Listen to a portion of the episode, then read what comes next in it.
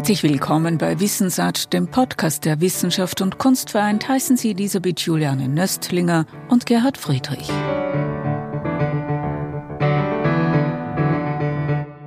Was interessiert einen Publizistikhistoriker und Autor von Sachbüchern und Biografien, einen vergessenen Brückenbauer in neue Zeiten ans Licht zu holen? Wieder einmal die Bestätigung, wie schnell eine Person, eine Persönlichkeit aus der Gedankenwelt verschwinden kann, wenn nicht das Andenken gepflegt wird.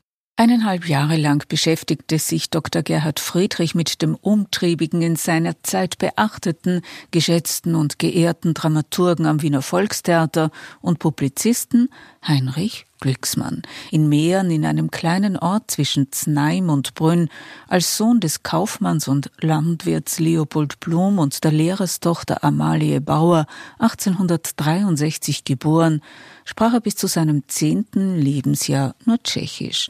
Doch seine Mutter förderte früh seine Leidenschaft zum Theater. Bald war er von Wien mit seinen Salons fasziniert, wollte Teil davon sein. Als Heinrich Glücksmann sollte es ihm gelingen. Seinen Namen Hermann Blum hatte er abgelegt. Nichts Ungewöhnliches in der damaligen Zeit, erzählt Gerhard Friedrich. Aber die alleinige Namensänderung war doch nicht der Schlüssel zum Erfolg. Da muss man sagen, man versteht bis heute nicht, wie er alles unter einen Hut gebracht hat. Er war ein extremer Vielarbeiter. Er war ja auch am Theater sehr intensiv tätig, am Volkstheater von Beginn an, zuerst als Lektor und dann als Dramaturg. Er hat eine Fülle von Zeitungsartikeln geschrieben, Feuilletons, äh, Kulturkritiken, vor allem übers Theater, über Theatermenschen, also über, über Schriftsteller, über Schauspieler, Schauspielerinnen hat er Bücher publiziert, äh, etwa über den Kaiser Franz Stephan von Lothringen und so. Hat eine Unmenge an Vorträgen in verschiedenen Clubs gehalten, in der jüdischen Gemeinde, im, im wissenschaftlichen Club, in den Frauenvereinen. Also er war emsig und er war auch als äh, Publizist naja, jahrzehntelang kann man sagen, tätig als äh, Chefredakteur der Freimaurerzeitung damals, was für ihn ein wesentliches zweites Standbein war. Das war nicht eine Nebenhergeschichte, sondern hier hat er sich verwirklicht als Zeitungsmacher. Sonst hat er fast wöchentlich in Tageszeitungen irgendeine Kolumne geschrieben, aber dort konnte er sich verwirklichen. Mit wem hat er am Volkstheater zusammengearbeitet?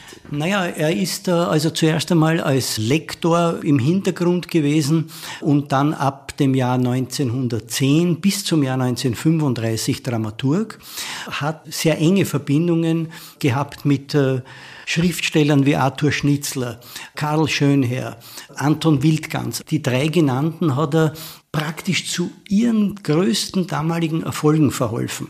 Den Arthur Schnitzler hat er eine richtungweisende Inszenierung angeregt, äh, wo der Arthur Schnitzler das am Beginn gar nicht wollte, nämlich Einakter, die der Schnitzler in den 80er Jahren geschrieben gehabt hat, dann an einem Abend zusammenzufassen, Anatol, wird heute noch so gespielt, äh, wie es das Konzept von Glücksmann vorgesehen hat. Er hat Karl Schönherr, den knorrigen Tiroler, wirklich überzeugt davon, dass Glaube und Heimat in Wien vom Volkstheater gespielt werden muss und die konservativen Zeitungen, so wie etwa die Reichspost, haben natürlich sehr gewettert gegen dieses Stück, klarerweise. Wie überhaupt natürlich äh, verschiedene Inszenierungsüberlegungen, die der Dramaturg Glücksmann gehabt hat, immer wieder sehr kritisiert wurden.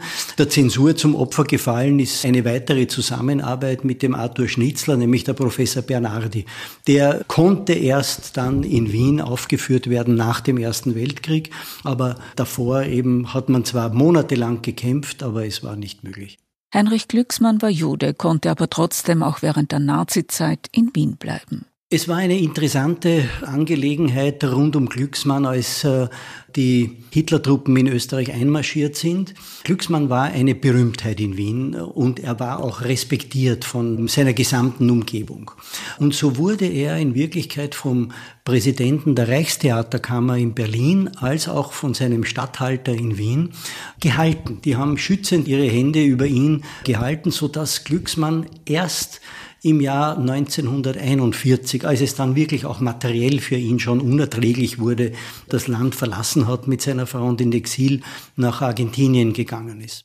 Dort traf er wieder mit Stefan Zweig zusammen. Naja, mit Stefan Zweig hat ja Glücksmann auch eine langjährige Freundschaft verbunden und als Stefan Zweig dann im Jahr 1942 verstorben war, war es natürlich Glücksmann, der in, in Buenos Aires in einer großen Gedenkveranstaltung auch den Nachruf auf Stefan Zweig gehalten hat und das auch in einer Zeitung publiziert hat.